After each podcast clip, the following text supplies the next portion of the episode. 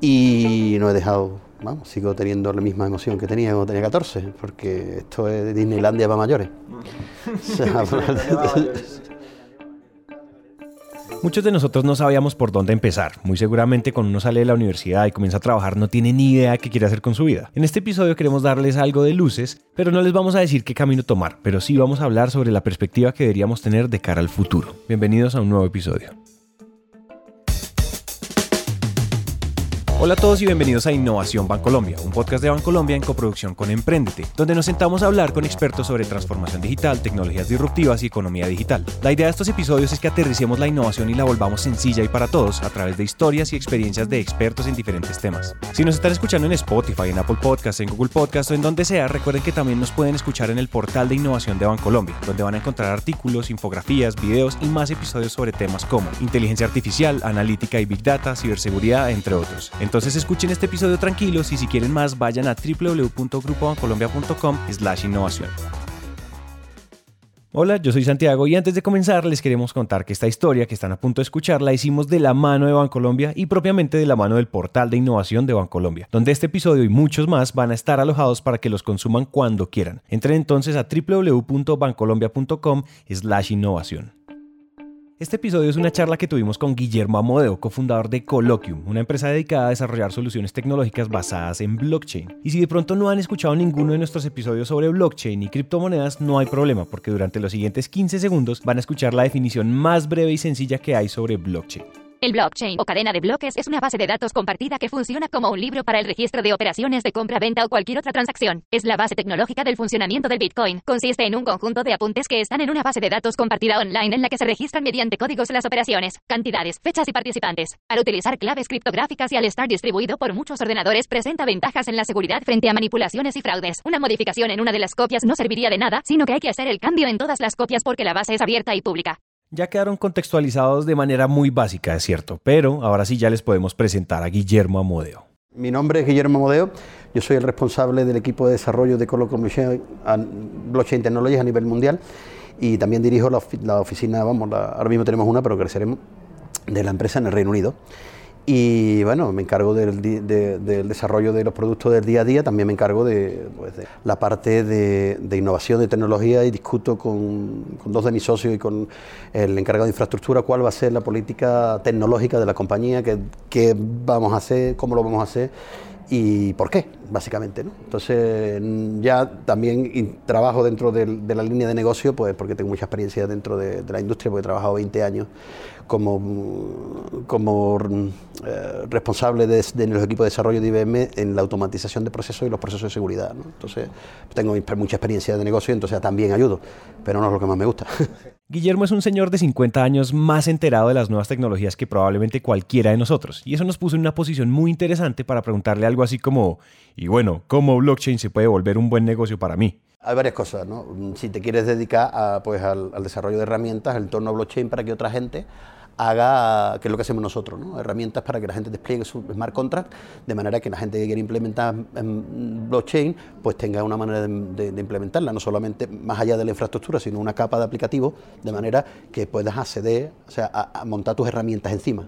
Entonces, por ejemplo, nosotros permitimos, una compañía de seguro, por ejemplo, se puede conectar a cinco blockchain, porque el futuro la gente piensa que en un solo blockchain va a haber millones. O sea, cada una de las empresas va a tener suyo. Las empresas mm, automovilísticas, como decía en la, en la, en la conferencia, ya BMW, Ford y Bosch ya tienen un, un, blockchain en el cual eh, ya mm, BMW, por ejemplo, está creando smart contracts que van a comprobar que los fabricantes eh, siguen los procesos necesarios para, esa, para la calidad de esas piezas mm. y, lo hacen en tiempo real, directamente en el blockchain, sin tener que hablar por teléfono. Simplemente acceden al blockchain este, mm. donde todo el mundo los datos. Entonces dice, esto es, válido, esto no es válido, esto deja de ser válido.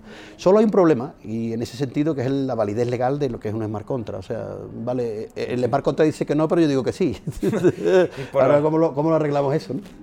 Pero, pero entonces, luego está el, la implementación del, del smart contract eh, dentro de las empresas, ¿no? O sea, yo trabajo para la empresa seguro y estoy en el otro lado. Ya no proveo el servicio de blockchain, sino simplemente me aprovecho de él. Mm, lo uso para hacer que mi negocio sea mucho mejor, mucho más... Eh, mucha gente piensa que, que, que, que, el blockchain es otro buzzword, que es como el analytics y el big data, que nadie ha hecho nada con ellos. Pero la- el problema que tiene es que todo el mundo intenta arreglar problemas que ya están solucionados. Es que está mal solucionado. No, pero está mal solucionado, pero está solucionado. solucionado, sí. Déjalo y arregla un problema nuevo. Por ejemplo, como lo que estábamos hablando. Eh, si la- las fábricas tienen buffers de 8 o 10 semanas para construir algo. Imagínate, entonces de- en la fábrica estoy construyendo 800 coches verdes que no voy a vender porque estoy vendiendo los rojos.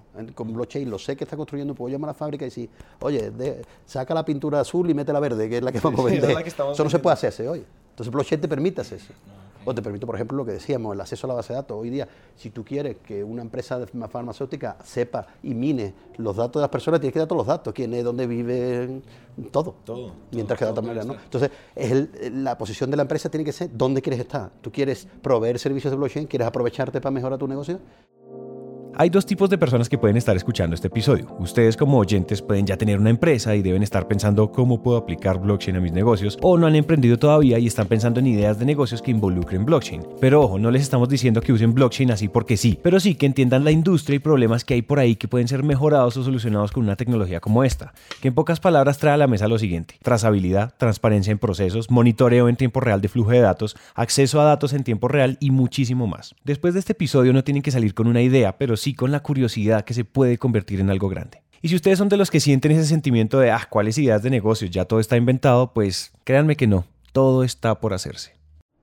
Está todo por hacer. O sea, tú puedes crear, o sea, es que te podía la ciencia ficción, que tú puedes desarrollar un programa que ayude a una empresa de, fabricación a, in- a- a- a incrementar el beneficio o a mejorar mm, eh, pues su producción. Y mejorar su producción no es vender más, es, por ejemplo, ahorrarse más dinero a la hora de- de modificar el proceso de, de- fabricación. Le puedes dar una identidad digital a un producto y esa identidad de producto, a medida que va pasando por la cadena de producción, va restando Dejando la plata, exactamente, dejando y, y restándole pues asignar la plata y después va pagándole a los diferentes, por ejemplo, como hace una compañía que puede decir, bueno, pues voy a mandar este paquete a, a Alemania, entonces tiene que pasar por aquí, por aquí, por aquí, entonces al paquete le puedo crear un smart contract que vaya negociando el precio por cada uno de los pasos hasta que llegue a Alemania.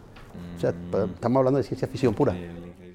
Y esas ideas que surjan tienen que estar listas para pivotar, para transformarse, porque las ideas de hoy no van a solucionar los problemas del mañana, o al menos no tan eficientemente como alguien que sí vaya evolucionando con la industria y con los comportamientos de los clientes. Creo que el punto es, el que no se transforma, muere. inicialmente. Evidentemente, eh, la, la gente que va a sobrevivir en este charco de tiburones, digamos, va a ser la gente que sea capaz de comprender y de, y de adaptarse al cambio. Hay un dicho eh, desde los inicios de la humanidad que se llama adaptarse o morir, que es lo que hemos estado haciendo todos los seres vivos de la, de la evolución. Y el que no se adapte morirá y el que se adapte vivirá. Entonces, predicción. Yo, como ya digo, no soy financiero, soy mm, técnico. Y como cualquier técnico, opino que estamos muy por debajo de las posibilidades que podemos, porque en ese sentido creo que el negocio nos lastra un poco a los tecnólogos de poder hacer, porque si miras Star Trek, podemos hacer todo lo que hacen ellos menos teletransportarnos. Pero no lo desarrollamos a nivel real que tenga un impacto real en las economías y en, la- y en el bienestar social. blockchain, por ejemplo, lo puede hacer. Entonces, claro, todo dependerá de lo capaces que seamos los técnicos de empujar a, lo- a lo- la gente financiera para que, para que esto se haga realidad. ¿no? Para que se haga así, Entonces, en el futuro, En el futuro, pues evidentemente los que se adapten, y ya te digo, aquí hay gente bastante, bastante avanzada ¿no? en, en- en cuanto a pensamiento, por ejemplo, nuestros socios tecnológicos de cadena, que, que- que miran hacia adelante diciendo, bueno, es que esto puede cambiar, es que esto puede hacer, y entonces miran aplicaciones que realmente hacen un impacto dentro de lo que es el mercado, de lo que, de lo que es la producción y de lo que a los que vamos al futuro. Nosotros al final vamos como la película esa en la que están todos los humanos sentados en un sofá mirando todo la pantalla, pues sí es verdad. O sea, estamos todos en el- o sea, te metes en el- cualquier transporte público y tiene todo el mundo la cara en el móvil. Y está riendo, yo estoy conectado, vivo en el Reino Unido, mi familia tengo en Estados Unidos, mi mujer es peruana, eh, mis amigos viven en, los- eh, eh, eh, en- en Alemania y en Grecia, y, eh, y mi hija pues, tiene contacto con todos sus primos que están en todos los lados del mundo, ¿no? y eso es una realidad. Entonces eso va a modificar la economía y el que no se adapte morirá. Y entonces por eso gente como yo, ya cincuentona, pues seguimos en la brecha intentando adaptarnos a esa tecnología y ser partícipes, porque todos somos un poco... Y esas ideas son el primer paso, pero tengan cuidado porque vivimos en una sociedad que suprime lo nuevo y premia el status quo. Todas las personas que han hecho grandes cosas han tenido que pasar por una época donde eran los rebeldes, los locos, los ridículos, los fracasados. Y eso no solo lo tenemos que aprender, sino que también lo tenemos que enseñar. O sea, entonces yo opino que, que, que, la educación, el único problema que tiene la educación es el, que te la, es que me cuesta trabajo de traducir directamente del inglés es eh, la inhibición, que te inhiban el desarrollarte. ¿no? Entonces, eh, la, la, la, educación es un problema en todos los países del mundo, es un problema en España, es un problema porque los políticos se ponen a pelearse en cuál es la mejor forma de educar a la gente, en vez de mm, realmente crear un tipo de educación en la cual eh, la gente se pueda, los individuos, las mujeres, los hombres se puedan mm, desarrollar. ¿no? Entonces, hay que crear un, digamos, una una cultura en la que eh, las ideas sean lo que valgan. Mira, a mí, un día me dijo una persona una cosa que, me, hace emocionarme. Me dijo, Guillermo, ¿tú sabes que tú eres la persona más rica que yo conozco? Y le digo, yo, yo no tengo un duro. Dice, no, no, tú regalas tus ideas gratis. Piensa, piensa la frase. O sea, observa la frase que me dijo ese hombre. Dice, eres tan rico que regalas tus ideas. O sea, porque realmente lo que vale en el mundo son las ideas. Y se me hizo cambiar totalmente mi forma de pensar. Dije, claro, o sea, yo siempre había pensado en que lo que tenía que conseguir era, mm, pues esto, ¿no? Mejorar, hacer plata. No, no, realmente lo que tenía que hacer era valorar mis ideas. Y decir, esta idea, ¿qué aporta? Esta idea, ¿qué ayuda? ¿Cuál es la finalidad realmente de esta idea? ¿Cómo puede esta idea impactar la sociedad, impactar el negocio y ese impacto convertirlo pues, en, economía y en bienestar para mí, para mi familia, para mi empresa? Entonces, cuando tengas una idea, analízala, y, y háblala, discútela, sin miedo. Hay gente que dice, no, no se la voy a contar a nadie, me la van a quitar. ¿Por qué? A lo mejor no te la quita nadie. Consúltala con la gente que no te la vaya a quitar. Pero siempre busca a alguien que te pueda ayudar a aclarar tu duda. Decía mi abuela que no hay preguntas idiotas, porque uno puede parecer idiota por hacer una pregunta, pero eres más idiota si no conoces la respuesta. Si no la haces ni siquiera. si no haces ni siquiera. Si no haces la pregunta, nunca sabrás la respuesta. Y puede ser que seas un idiota por no saberla. Así que decía mi abuela: el que tiene boca se equivoca y nunca hay mm, preguntas idiotas. Siempre pregunta. El que tiene boca se equivoca. Sí, sí, son las dos cosas que siempre me quedé, ¿no? Entonces, por eso, la educación es eso, es intentar que no te inhiban, intentar desarrollar, que el, que, que el individual desarrolle con ayuda, porque eso siempre tiene un beneficio en la comunidad. ¿no? El que tiene boca se equivoca y no hay preguntas idiotas, sino idiotas que no preguntan. Eso fácilmente puede ser una frase para la vida, pero bueno, hablando de buscar las respuestas, cuando tengan sus ideas no las juzguen tan duro, pues hay muchas ideas que parecen muy estúpidas al principio y terminan siendo ideas billonarias. Todo, todo negocio obedece a una demanda, todo. O sea, todo lo que hay en oferta obedece a una demanda. Si hay alguien que lo quiere, si sigue ahí. Si hay alguien que no lo quiere, ah, muere. muere. Entonces, eh, pues como las modas y las cosas. Entonces, mm, lo que tienes que hacer, eh, si eres una, persona emprendedora, eh, normalmente el, proceso funciona en que tienes una idea, piensas que es buena e intentas desarrollarla. Otra gente, pues, ve una necesidad de mercado, como el, que hizo el palillo de dientes o el paperclip, que dijo, bueno, ¿esto cómo lo hago? Ah, pues mira, lo arreglo así y lo, y lo vendo, ¿no? Entonces, el tema es, ¿tú qué haces? ¿Tú qué quieres hacer?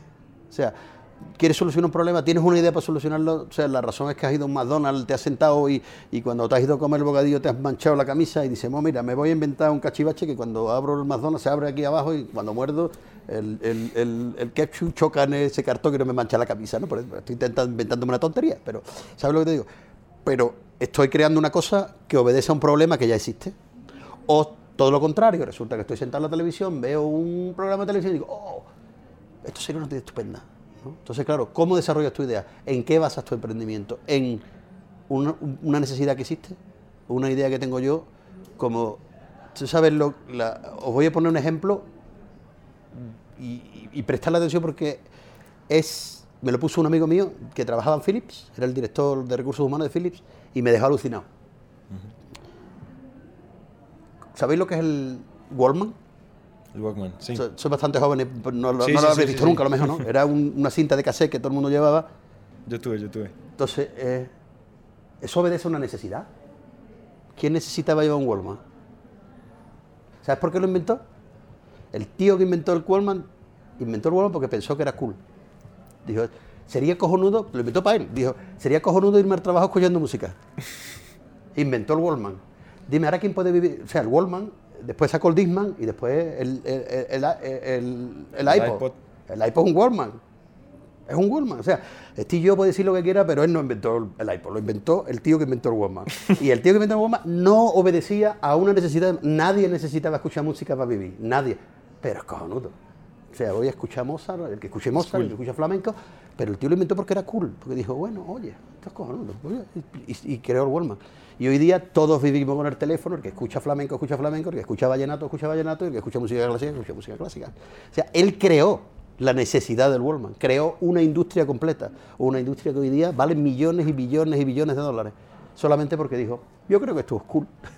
Entonces, nunca desestimes una idea tonta, que pienses que es tonta, porque a lo mejor no la es. O sea, Y piensa, en piensa en el Wallman, como decía este, no Big Water, my friend, pero Big Wallman, my friend. Piensa que el Wallman no lo necesita nadie, pero todo el mundo tiene uno.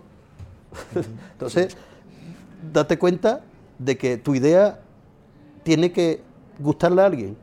No tiene por qué arreglarle la vida ni arreglar la solución, pero el asunto es, ah, hay buenas ideas y la pregunta es, ¿qué tengo que hacer para que la gente compre mi idea? ¿Por qué compraría yo esto? Ah, porque es cool. Mira, de- es del Walmart. Porque es cool. Mira, otro, otro detalle. Conoc- el- ¿Conocéis el teléfono de Motorola? El Sí. ¿No? El que se abría. Sabría. ¿Sabéis por qué es así? ¿Por qué? Porque el que lo inventó le gustaba Star Trek. Ay, Y, y el, y el- y el de Star Trek, el, el eh, Beam Me Up Scotty, e- era un flip. O sea, el tipo desarrolló el Motorola de flip basado en Star Trek. Eso lo puedes encontrar en internet. ¿no? O sea, el tipo le dice, ah, bueno, a decir un teléfono móvil", porque si recordáis los primeros teléfonos era un ladrillo así inmenso. Y entonces este tipo, pues, dijo, ah, voy a hacer un teléfono móvil, pero más cool. ¿Cómo lo hago? "Ah, ¿Qué más cool que Star Trek? Que era la época de la moda, ¿no? Entonces, por eso, cuando tengáis una idea, no la desestiméis. Analizarla, trabajarla, mejorarla. Siempre la versión 1, la versión 2. Ya- y siempre pensar en el Wallman, que nadie necesita un Wallman, pero todo el mundo tiene uno. O sea, y creó la necesidad del Wallman. Y solamente porque dijo, ah, esto sería cool para él. y se hizo el Wallman para él y él se iba al trabajo con su Wallman. por eso, o sea, no penséis que lo que penséis es una tontería, porque a lo mejor no lo es. A lo mejor no lo es. no lo es.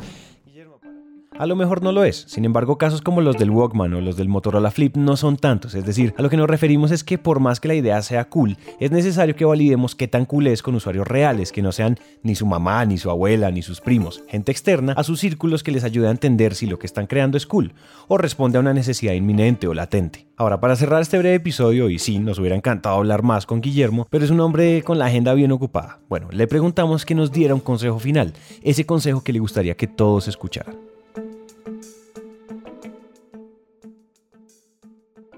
Yo, verá, con respecto a seguir la pasión, yo siempre, mira, yo ya te digo, doy clase en la Universidad de, de Glasgow a, a nivel voluntario, voy a escuelas, porque nosotros, hay una serie de profesionales, entre ellos somos 80, que pensamos que, las nuevas generaciones pues tienen un poco complicado el asunto, porque claro, para nosotros era muy simple, o era bombero, o era policía, o era informático, estamos todos locos, tú eres tan loco, niño, vas a ser informático, es una profesión nada. Entonces, Hoy día vosotros tenéis un- una serie de problemas mucho más graves cuando entras en informática, que quieres ser, quieres ser informático de sistema, quieres ser informático de telecomunicaciones, que- o sea, mm, y luego, claro, para mí ha sido muy fácil conociendo la tecnología porque iba saliendo, iba aprendiendo la medida que iba saliendo. Ahora ustedes llegáis al, está todo, ¿qué hago? ¿Qué no hago?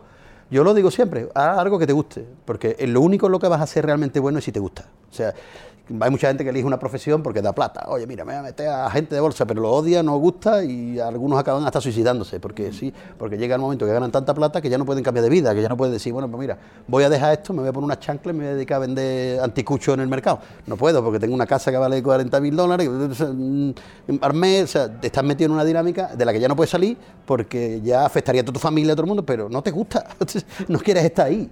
Entonces, por lo cual no puede ser bueno. O sea, es difícil llegar a esa posición, ¿no? Pero si no te gusta algo, no puede ser bueno. O sea, la- tú solamente puedes ser bueno en algo que te gusta, en algo que, en el que no te importe pasar las horas, en el que te tenga que sacar tu mujer de los pelos. Eh, venga, vámonos, que tenemos que llevar a la niña. Entonces, ahí es donde tú enfocas tu pasión y donde no te duele echar tiempo, donde no te duele echar, que es lo que, que- que es lo que requiere el emprendimiento, sacrificio. Y claro, la única ventaja que tiene eso es que normalmente lo que más pierdes es tiempo. Y el tiempo es tuyo.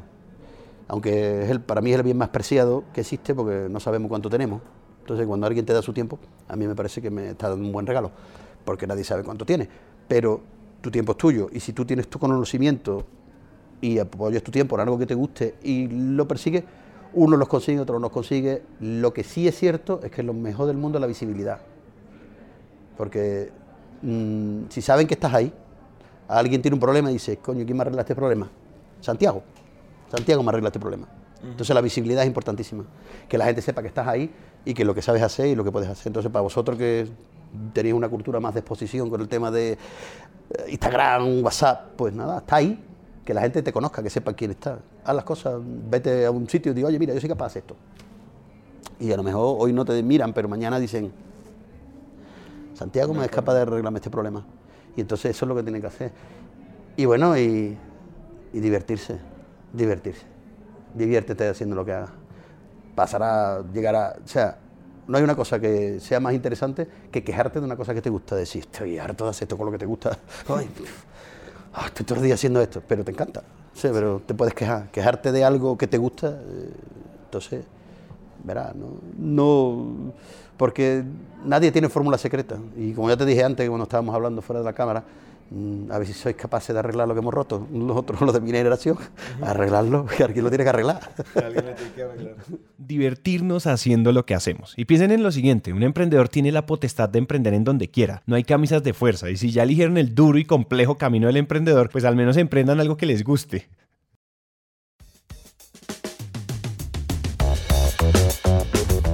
Llegamos al final de este episodio, esperamos que lo que acaban de escuchar haya logrado aterrizar algún tema, concepto o idea a algo más sencillo de entender y sobre todo que hayan aprendido algo de la experiencia y las historias de estos expertos. Recuerden que si quieren más contenido como artículos, infografías o videos sobre todos estos temas, vayan ya a www.grupobancolombia.com.co slash innovación.